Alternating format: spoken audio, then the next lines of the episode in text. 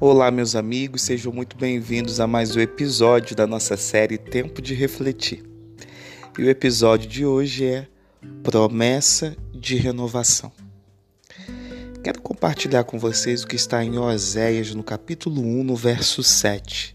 Diz assim: Mas da casa de Judá me compadecerei, e os salvarei pelo Senhor, seu Deus.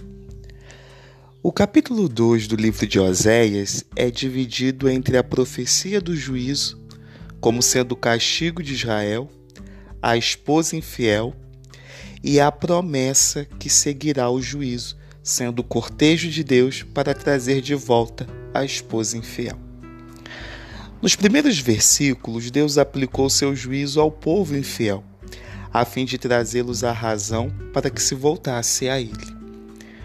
No entanto, agora a figura é de um amante que atrai de volta a sua amada, falando de maneira carinhosa, presenteando-a e protegendo-a dos ataques dos animais selvagens ou de seres humanos, como um novo começo numa renovação conjugal em união vitalícia eterna.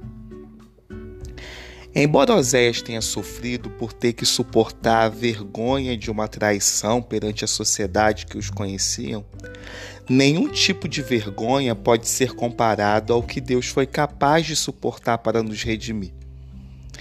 Ele poderia ter lançado esse podre mundo nos confins do universo para dele nunca mais se lembrar.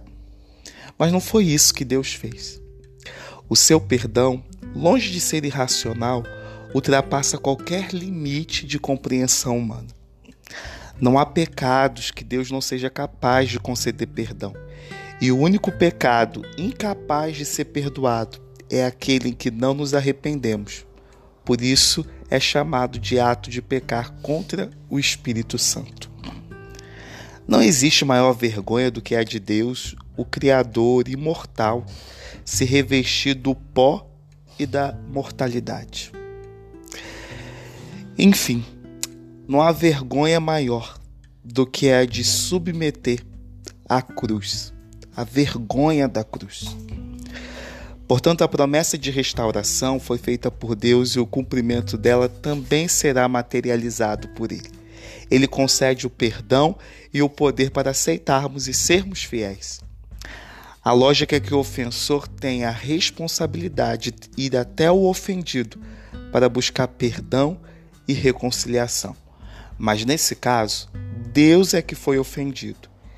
E é Ele que vem atrás para oferecer o perdão e reatar a reconciliação. Que Deus nos abençoe nesse dia. Recebamos a promessa de renovação de Deus.